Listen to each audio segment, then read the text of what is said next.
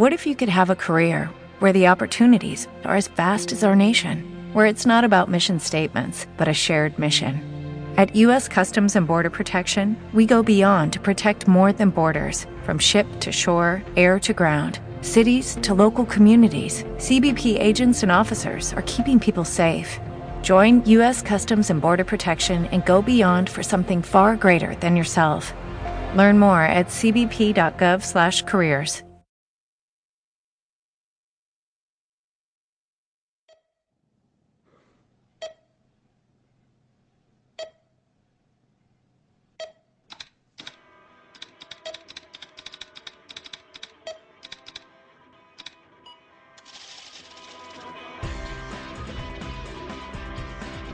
...108, programa semanal de Perdidos. La cuenta atrás ha comenzado.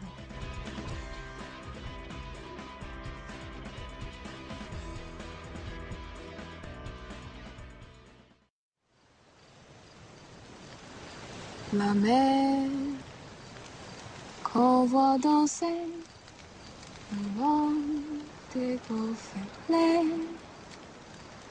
a des reflets d'argent. La mer des reflets changeants sous la pluie. La mer qu'on voit danser loin des. Bueno, escuchamos a Maggie Gray, Shannon en cantar La Mer. Hemos elegido esta canción por aparecer en el capítulo 11 de la primera temporada y por hacer referencia directa a algo muy recurrente en el capítulo de hoy, el mar. ¿Hay algo más allá del mar? Además, hoy nos toca analizar Across the Sea, capítulo centrado en Jacob y su hermano, y del que tenemos mucho que decir. Así que sin más, os damos la bienvenida a 108. Conmigo están, como cada semana, Patrick Gorney. Hola Patrick. Hola, Nico. ¿Qué tal? Muy bien, ¿y tú? Bien. y Raquel Gómez Mascaraquer. Hola, Hola, Raquel. Nico. ¿Qué tal? Bien, como si no nos conociésemos. Eh, yo soy Nico Domínguez y es un placer estar con vosotros una semana más.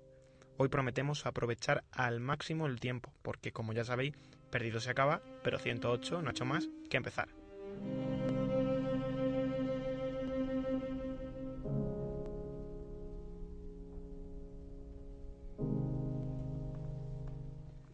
Bueno, definitivamente Perdido se está acabando. La semana que viene el último capítulo antes de la final del 23 de mayo, ¿no es así?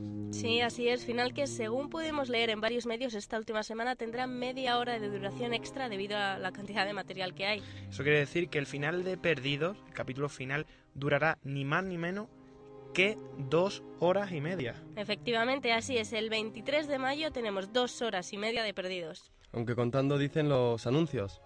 Pero bueno, atentos a una cosa. Parece que ser que tan- eh, perdone, parece ser que tanto 4 como Fox emitirán aquí en España el episodio a partir de las 5 de la mañana. Pero lo malo es que lo emitirán en versión original y sin subtítulos en castellano. Sin subtítulos, Sí, exacto. Aunque confiamos en que haya cambios de última hora y puedan ofrecernos finalmente los subtítulos para los que no hablen muy bien inglés. los que- Pero por ahora no podemos contar con ellos y bueno, y en la emisión en directo el episodio final será sin será solo en inglés hasta que Bueno, pues estaremos muy atentos a cualquier comunicado. ¿Os parece que empecemos de verdad a analizar Across the Sea?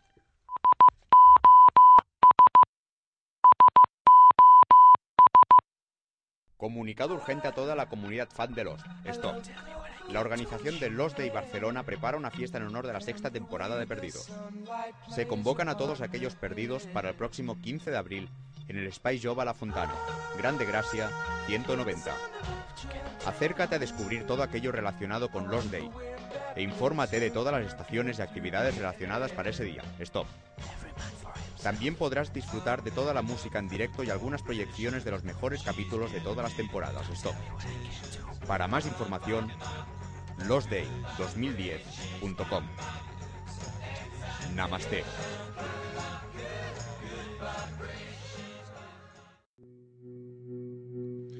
Comienza el capítulo mostrándonos a Claudia, una embarazada superviviente de un naufragio. La embarazada llega a la playa y allí se encuentra con una mujer muy misteriosa que parece querer ayudarla. Bueno, sí, pero sin embargo hay muchas preguntas en torno a esta mujer tan misteriosa. Where are the rest of your people? There's only me. How did you get here? The same way you got here. By accident.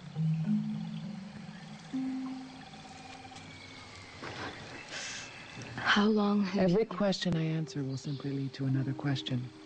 You should rest. Just be grateful you're alive. Aquí Claudia le pregunta a la mujer misteriosa que cómo llegó a la isla.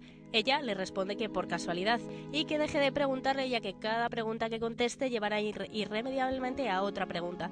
Le aconseja que descanse y que dé gracias por estar viva. Esa frase además parece un guiño de los guionistas de Perdidos a los fans como nosotros, ¿no? Cada pregunta que conteste llevará a otra pregunta, como en Perdidos. Sí, pero la verdad es que yo creo que la pregunta es ¿quién es esta mujer y cómo llegó a la isla? No sabemos su nombre, no sabemos cómo llegó a la isla, salvo que llegó por accidente, como ella cuenta, ni tampoco sabemos por qué tiene esas teorías acerca del ser humano. Ellos vienen, pelean, destruyen, corrompen. Siempre acaba igual, o eso dice la madre. Frase que luego adoptará el anti-Jacob. Aunque afirme que su madre esté loca, dice que en eso tenía razón. La humanidad es mala por naturaleza. ¿Recordáis la conversación que tuvo el anti-Jacob con Kate sobre su madre? Pues vamos a volver a escucharla. Mi madre estaba loca. Hace mucho tiempo, antes de que tuviera este aspecto, tuve una madre como todo el mundo. Era una mujer muy perturbada. Y como consecuencia de eso, tuve dificultades en la infancia. Problemas que aún estoy intentando superar. Problemas que se podrían haber evitado si las cosas hubieran sido diferentes.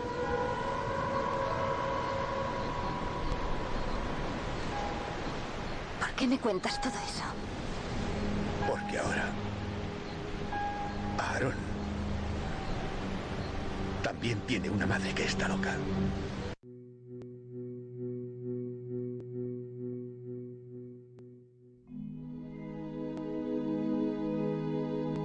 Dice que su madre estaba loca y que a causa de eso tuvo problemas en su infancia. Su madre que en realidad no es su madre, sino su madrastra.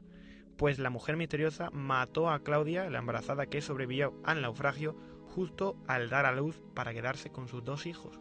Eh, la pregunta es, ¿estaba realmente loca la mujer misteriosa que adoptó a Jacob y a su hermano? Hermano del que además nunca llegamos a saber su nombre. Claudia dijo que solo se esperaba un bebé, así que solo tenía pensado el nombre para el primer niño, Jacob.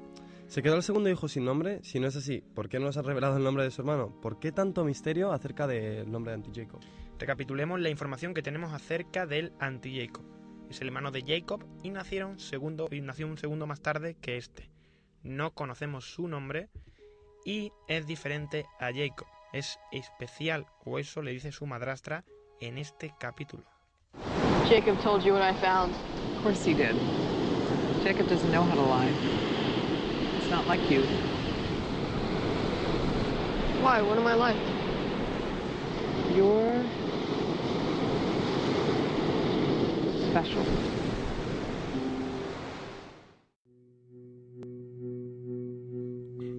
La madre dice que no es como su hermano, que es diferente, especial. Este chico sin nombre y especial encuentra, en los primeros minutos del capítulo, un juego de mesa en la playa. Sí, el anti, el anti-Jacob encuentra el Senet, el juego más antiguo del mundo. El Senet, eh, para más información, es un juego de mesa original en el antiguo egipcio, que además parece ser que fue el predecesor del backgammon, este último bastante famoso en Lost. El objetivo del Senet consiste en sacar tus piezas del tablero antes que el adversario, siguiendo una serie de reglas, avanzando tu- tus propias fichas y capturando y bloqueando las piezas del adversario. What is it? It's a game. You play it. How do you know how? I just know. Will you show me how to play? If you promise not to tell Mother. Why can't we tell her? Because she'll take it away. So, do you want to play or don't you, Jacob?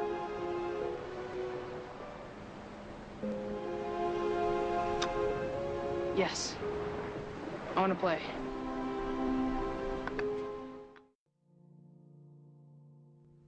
Jacob le pregunta a su hermano que qué es eso. Él le responde que un juego. ¿Cómo sabes jugar? pregunta Jacob. Simplemente lo sé. ¿Quieres jugar, Jacob? Jugarás si quieres, pero prométeme no decirle nada a madre de lo que hemos encontrado. Después de pensarlo unos instantes, Jacob dice muy decidido, sí, quiero jugar. Muy atentos a eso de simplemente sé cómo jugar, porque no es la única vez que se hará referencia en este capítulo a lo que parece ser el conocimiento espontáneo del anti-Jacob. Esta escena además puede resultar muy metafórica, anti-Jacob ofreciéndole a Jacob jugar una partida. Algo así como anti-Jacob ofreciéndole a Jacob vislumbrar el bien y el mal. Las piezas de este Senet son blancas y negras, dos adversarios opuestos con un mismo objetivo, ganar. Si, no nos, ponemos un poquito bíblicos, ¿es anti-Jacob una especie de Eva ofreciéndole a Adán el fruto prohibido del árbol del conocimiento? Dios puso a Adán y a Eva en el jardín del Edén y les prohibió comer del árbol de la ciencia del bien y el mal. La serpiente, que es la representación de Satanás, se aprovechó de esta regla y tentó y engañó a Eva, la cual finalmente comió del fruto prohibido. Eva le dio de comer también a su marido. Esto enfadó a Dios mucho, quien dijo, el ser humano ha llegado a ser como uno de nosotros, pues tiene conocimiento del bien y del mal. No vaya a ser que tome del fruto del árbol de la vida, lo coma y viva para siempre. Y los expulsó del paraíso castigándole con muerte, dolor, vergüenza y trabajo. Anti-Jacob lo cierto es que desde pequeño es curioso y ans- ansía respuestas, quizás no tanto como las ansía Jacob. ¿Es esa necesidad de conocimiento lo que le hace especial? No creo que sea solo eso. Lo cierto es que no es el único niño de la serie que parece ser especial. ¿Recordáis los interesados que estaban los otros por Walt? Jacob quería Walt, según Benjamin Linus. Hola, Michael. ¿Dónde está mi hijo? Me llamo señora Klug. Confío en que me ayudes a resolver algunas dudas sobre Walt. ¿Dónde está? ¿Walt es tu hijo biológico? ¿Qué? ¿Eres su padre? Sí, ¿Qué soy edad su- tenía cuando empezó a hablar? Yo... Él... ¿Tuvo alguna enfermedad cuando era pequeño? ¿Jaquecas, desmayos? ¿Qué? ¡No! Yo no, no estaba. Vivía en el otro extremo del mundo. ¿Por qué me haces esas preguntas? ¿Sabes si Walt ha aparecido alguna vez en un sitio donde no debía estar? Dices que vivía en el otro extremo del mundo, pero... ¿Viste? Quiero ver a mi hijo. Así que puedes traérmelo ahora mismo. Los Movisod eran pequeños fragmentos inéditos de capítulos que salieron con motivo del parón entre la tercera y la cuarta temporada. En el sexto Movisode lanzado, llamado Habitación 23, Walt está retenido por los otros en, esa habitación y tanto Juliet como Tom, o como la propia señora Klug, la que en el corto anterior hablaba con Michael sobre el niño, tienen miedo de Walt. Juliet conduce a Benjamin fuera del edificio y en la escalera bajo una ventana tapada con tablones hay un montón de pájaros muertos. Juliet afirma que Walt es el que lo ha hecho. ¿Por qué estaba tan interesado Jacob en Walt? ¿En qué sentido era especial Walt? ¿Tiene alguna relación con Jacob y su hermano sin nombre? Pero sobre todo, ¿será respondida esta pregunta en los últimos dos capítulos que quedan? Como decíamos, no sabemos el nombre del anti-Jacob, como tampoco sabemos el nombre de su madrastra, la mujer misteriosa. Por lo que parece, la mujer misteriosa es la protectora de la luz que emana el manantial. Es la protectora del corazón de la isla. Y parece que tarde o temprano necesitará un sustituto. Por eso decide criar a Jacob y a su hermano. Además quiere alejar a Jacob y a su hermano de cualquier contacto con el ser humano. Quiere que permanezcan puros y buenos. Sí, pero sin embargo ellos descubren que hay otros en la isla. Mother! Mother! What's wrong? We saw people. Men. How many were there? Three. They killed a boar. Did they see you? No, I don't think so. Where did they come from? They looked like us. They're not like us. They don't belong here. We are here for a reason. What reason?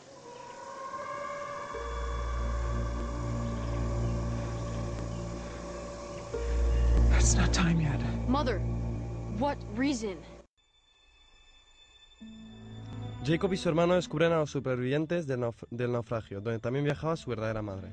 Jacob le dice a su madre que son como ellos, pero la madre responde que no, que no pertenecen a este lugar, que sus hijos y ella están aquí por una razón y los otros habitantes de la isla no. El hermano de Jacob pregunta que cuál es la razón. John Locke, en una de sus frases más famosas, también hizo mucho hincapié en esto de la razón. ¿Lo recordáis? ¿De verdad crees que esto es accidental? ¿Que nosotros, unos desconocidos, sobrevivimos, la mayoría con heridas superficiales? ¿Crees que nos estrellamos aquí por casualidad? ¿Aquí precisamente? Nos trajeron con un objetivo, por una razón, a todos. Y a cada uno de nosotros nos han traído aquí por una razón. Nos trajeron. ¿Y quién nos trajo aquí, John? La isla.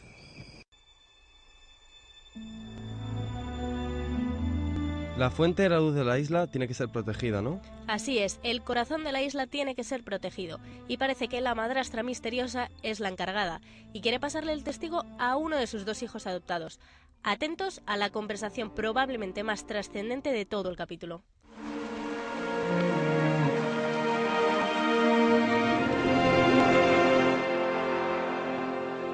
What is this place? This is the reason we're here. Don't go in there.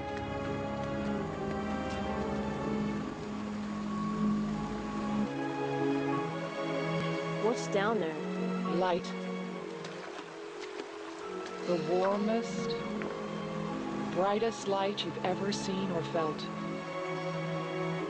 And we must make sure that no one ever finds it. It's beautiful. Yes, it is. And that's why they want it. Because a little bit of this very same light is inside of every man. But they always want more.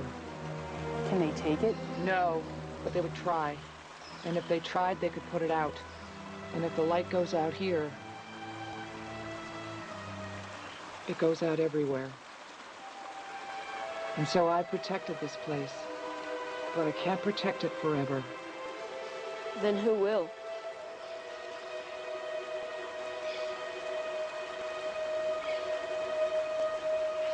It will have to be one of you.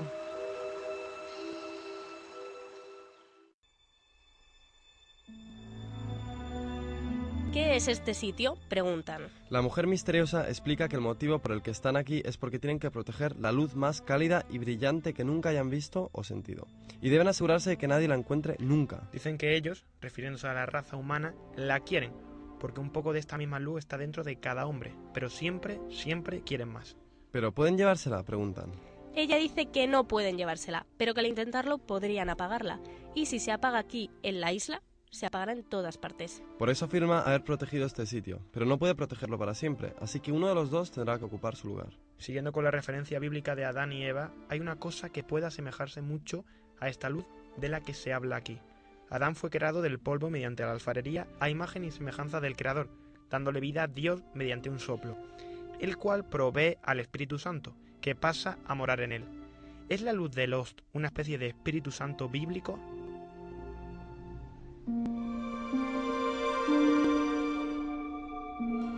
Bueno, vamos por parte. Al final del capítulo vemos que el humo negro sale directamente del manantial de la luz, ¿cierto? Sí, claro. Y tenemos entendido que si el humo negro sale de la isla, el mal se extenderá por el mundo. Sí, entonces, si sale el humo negro, ¿significa que se apagará la luz en la isla, apagándose simultáneamente en todos sitios? Si es así, la enfermedad de la que tanto se habla en los es, a grande rasgo, que a un individuo se le apaga la luz de, de dentro según la madrastra misteriosa que porta cada ser humano. Pues eso parece. ¿Qué es exactamente la luz? ¿Qué es, es exactamente el humo negro? ¿Cuál es la conexión entre ellos? La madrastra lleva a sus dos hijos al manantial con los ojos vendados para que no sepan el camino. El anti-Jacob además afirma en este capítulo que ha buscado el manantial, pero que no ha sido capaz de hallarlo. Pero hay un personaje en Perdidos que parece que vio la luz antes que nadie. Lo que vais a escuchar es un fragmento de una conversación entre Jack y John en el capítulo Conejo Blanco de la primera temporada. Seguro que os suena. He observado el corazón de esta isla. Y lo que he visto es hermoso. He observado el corazón.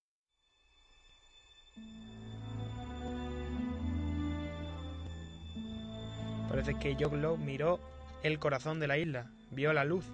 ¿Por eso tendría tanta fe en la isla? Además, recordad que la isla le, devol le devolvió la movilidad, al igual que le curó el cáncer a Rose. ¿Fue la luz? Hay una cosa muy curiosa acerca del humo negro. John y el señor Echo discuten en el precio de vivir sobre este extraño ser. ¿Qué es lo que viste exactamente? Yo lo vi una vez. ¿Qué viste? Era una luz muy brillante.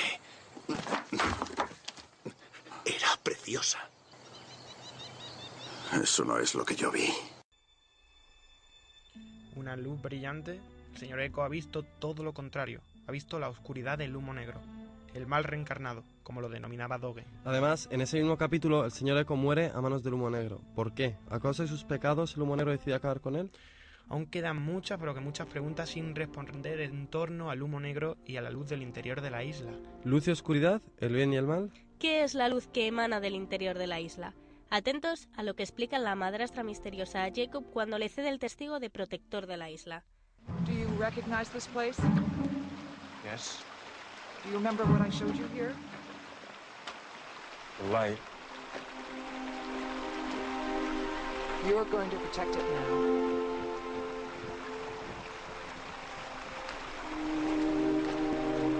What's down there? Life, death, rebirth. It's the source, the heart of the island.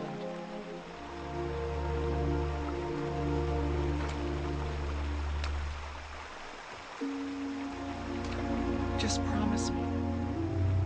No matter what you do, you won't ever go down there.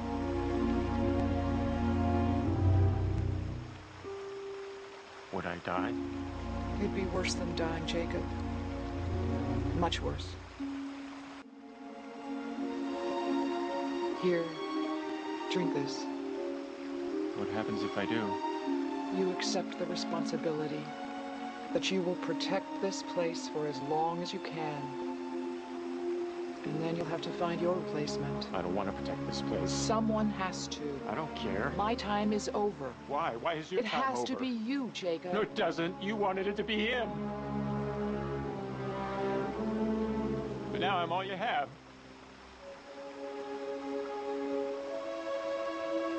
It was always supposed to be you, Jacob.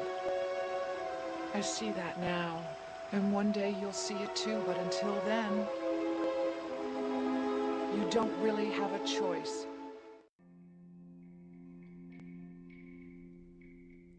Jacob pregunta que qué hay en la luz. La madre dice, vida, muerte, renacimiento, es la fuente, el corazón de la isla, pero prométeme, Jacob, que nunca bajarás ahí. ¿Acaso mor- moriría? pregunta Jacob. Sería peor que morir, mucho peor. Luego la madre le dice que tiene que aceptar la responsabilidad de proteger este lugar tanto tiempo como pueda, ya que su tiempo se ha acabado, y luego tendrá que encontrar su reemplazo. Jacob dice que no quiere proteger ese lugar y le recrimina que le haya elegido porque su hermano se marchó. Ella dice que ahora entiende que Jacob era quien tenía que sustituirla y que con el tiempo él también lo comprenderá. La madre dice que entrar en, en la luz es peor que morir. Su hermano es lanzado por Jacob a la luz tras el asesinato de su madre, convirtiéndose finalmente en el humo negro. ¿Eso es peor que morir? Bueno, espera, das por sentado que el anti-Jacob se convirtió en el humo negro, ¿no? Bueno, casi todo parece indicar que sí. En la conversación con Kate, el anti-Jacob dice que tenía una madre loca. A Sawyer le dice antes eh, que antes de ser humo negro era un ser humano capaz de sentir dolor, furia, amor. Entendemos que ahora eh, todo en él es maligno, ¿no? Digamos que la luz de su interior se apagó por completo. Él tiene otra explicación, se la da a Richard en el capítulo Ava Eterno. Escuchémosla. Clávale esto en el pecho, no dudes, no dejes que diga nada. Si habla ya será demasiado tarde. Puede ser muy persuasivo. ¿Cómo, ¿Cómo voy a matarlo con esto? Es. es humo negro. No. Yo lo soy.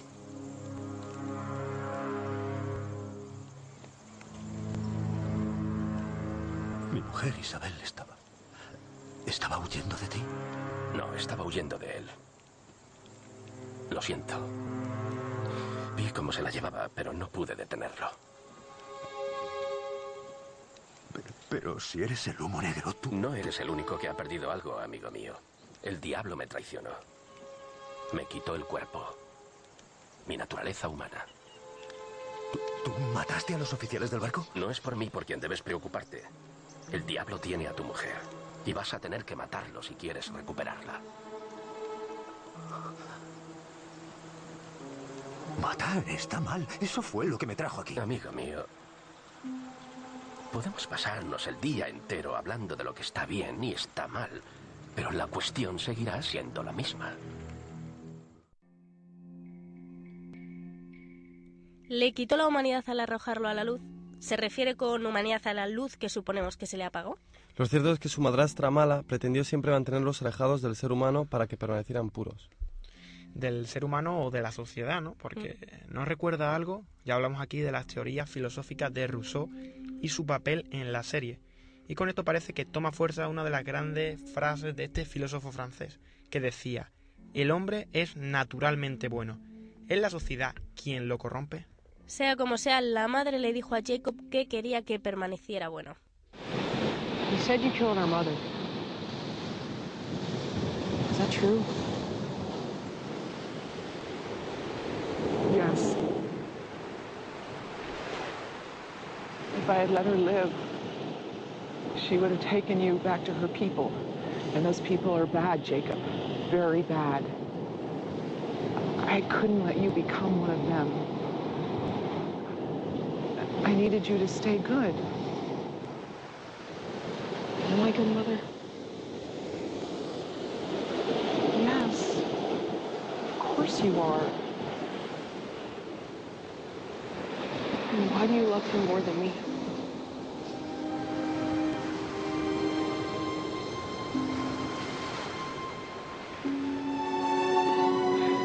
I love you in, in different ways.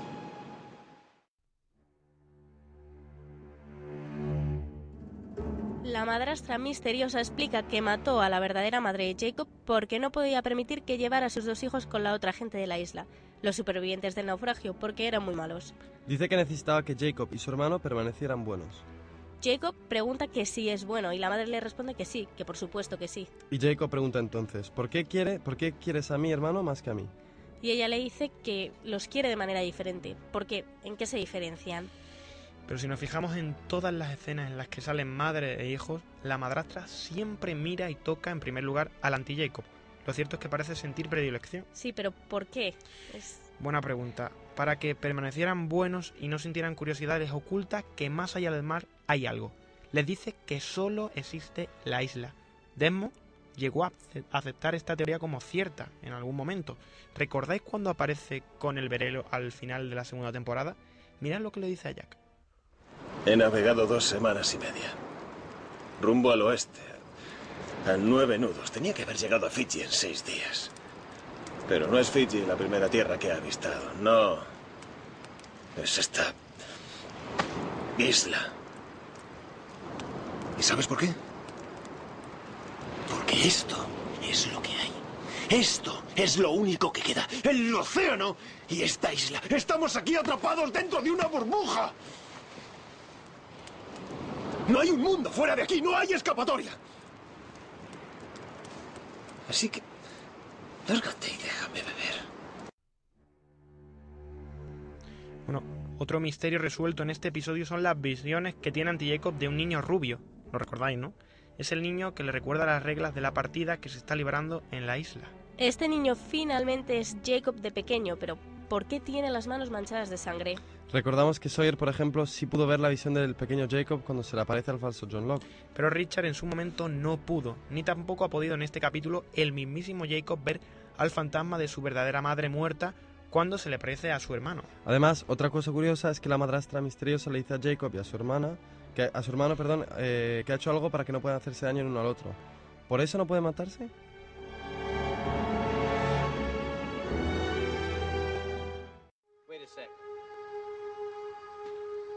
What if we time traveled again to like dinosaur times? And then we died and then we got buried here. What if these skeletons are us?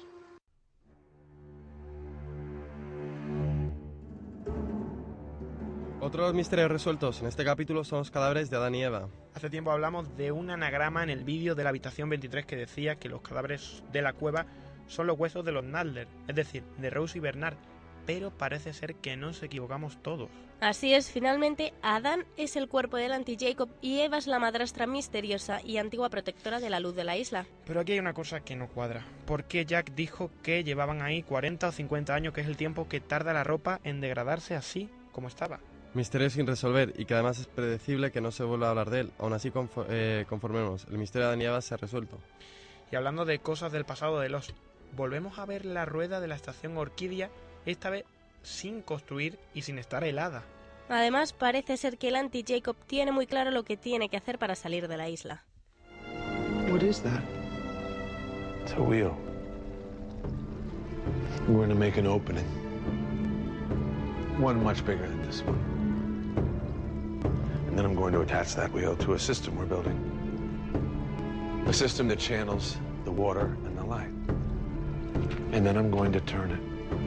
And when I do, I'll finally be able to leave this place. How do you know all this? How do you know it will work? I'm special. Mother. Anti-Jacob dice, voy a colocar la rueda y conectará a un sistema que canaliza el agua y la luz. Y tras esto la haré girar y por fin podré salir de la isla. ¿Cómo sabes todo eso? ¿Cómo sabes que funcionará? le pregunta la madre. Y Anti-Jacob, haciendo gala de su conocimiento espontáneo, dice, porque soy especial. ¿Ser especial en qué sentido? ¿Saber cosas que no debería saber? Lo que queda claro es que la madre no puede permitir que Anti-Jacob salga de la isla. ¿Es ella la que entierra el pozo y la que mata a todos los supervivientes del naufragio? Si es así, ¿cómo lo hizo? Más bien parece trabajo del humo negro. o de Hulk. Sea como sea, Anti-Jacob le enfureció muchísimo lo que supuestamente la madrastra misteriosa... Joder, con las zetas. La madrastra misteriosa hizo. Asesinarlos a todos y enterrar el pozo. Y la mató a puñalada con la famosa daga. Justo antes de morir, la madre le da las gracias. ¿Por matarla?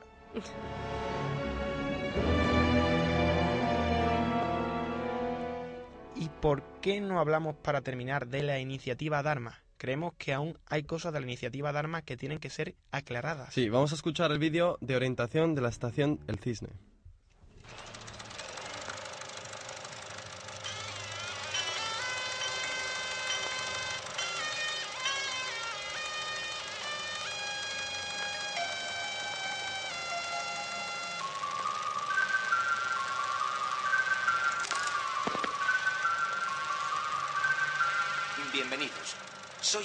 Marvin Candle y esta es la película orientativa de la estación 3 de la iniciativa Dharma. Usted y su compañero se encuentran ahora mismo en la estación 3 o el Cisne, en la que permanecerán 540 días. La estación 3 fue construida en principio como laboratorio en donde los científicos pudieran investigar las singulares fluctuaciones electromagnéticas que emana esa zona de la isla. Poco después de iniciarse los experimentos, hubo un incidente. Desde ese momento se impulsó el siguiente protocolo. Cada 108 minutos debe pulsarse la tecla. Desde que empiece a sonar la alarma, dispondrán de cuatro minutos para meter la clave en el procesador de la microcomputadora. Iniciar el programa. Cuando salte la alarma, usted o su compañero deben meter la clave. Le recomendamos que usted y su compañero hagan turnos periódicos. Así ambos estarán descansados y atentos. Lo más importante, cuando la alarma salte, metan la clave correctamente y a tiempo. No intenten emplear la computadora para cual... Enhorabuena. Hasta que les reemplacen sus sustitutos, el futuro del proyecto está en sus manos. En nombre de los de Groot, Alvar Hanson y los miembros de la iniciativa Dharma, gracias. Namaste y buena suerte.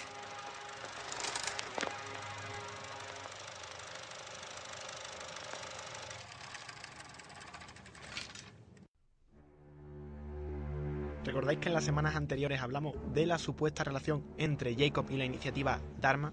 En el vídeo de la habitación utilizado por los de la iniciativa Dharma había claras referencias a Jacob. En el caso de que ese vídeo sea de la iniciativa Dharma y no fuese modificado tras la purga por los hostiles. Así es, en este caso, la iniciativa Dharma y Jacob estarían conectados. Además, los de la iniciativa Dharma tienen vallas sónicas contra el humo negro y temen a la enfermedad que supuestamente hay en la isla. Recordemos además que la finalidad de la iniciativa Dharma es hacer experimentos en la isla para asegurar un futuro mejor. La labor que ejercen en la isla es, por lo que parece, filantrópica. Sin mencionar los números de la ecuación Valenzetti, que predicen el final del mundo, que son los mismos que los números de los últimos candidatos que quedan sin tachar. 4, 8, 15, 16, 23 y 42. ¿A dónde queréis llegar? En la estación Cisne hay, un, hay que pulsar un botón cada 108 minutos para salvar el mundo, ¿no? Sí. Y cada 540 días aparece un sustituto para seguir realizando esta tarea de pulsar la tecla y salvar al mundo. ¿No resulta familiar? Jacob necesita un sustituto para salvar a la humanidad de que se apague la luz. ¿Y si la iniciativa Dharma, a través de esta estación, intentara encontrar un sustituto para Jacob? De ahí que esta estación estuviera tan vigilada y tan estudiada a través de la estación La Perla. ¿Llegaremos a poder conectar alguna vez la iniciativa Dharma con Jacob o quedarán únicamente como solo conjeturas? Lo cierto es que parece innegable esta relación. Bueno, pues esta musiquita significa que se acaba una semana más 108. Nos quedan dos programas, señores. Sí, ya, ya no queda nada. ¿eh? A ver si el, si el siguiente está Yo ya, no sé, estoy un poco... Jueves que viene volveremos a estar aquí de todas formas. Sí, el jueves. Y ya sabéis que podéis seguir nuestros podcasts a través del blog 108perdidos.blogspot.com. Y también nos podéis seguir a través de Twitter, 108, todo con letra. Y mandanos un email a 108perdidos.gmail.com para protestar por mis tacos y mis zetas. Bueno, eh, Raquel, Nico, ¿sabremos por lo que murieron? Eso la semana que viene, Patrick. La Eso semana espero. que viene, a ver si es verdad. Ha sido un placer estar aquí con vosotros, en serio, una semana más. Espero de verdad que os haya ayudado a entender mejor este extraño capítulo. Sin lugar a dudas, uno de los capítulos más complejos de Perdido. A mi lado, Raquel Gómez Mascaraque. Hasta la semana que viene, Raquel. Hasta la semana que viene. Y Patrick Corney, también, muchas gracias. Encantado. Y Miguel Ángel Vázquez allí tocando botones. Y yo, eh, Nico Domínguez. Ha sido un placer. Muchas gracias por estar ahí. Nos vemos la semana que viene aquí en 108.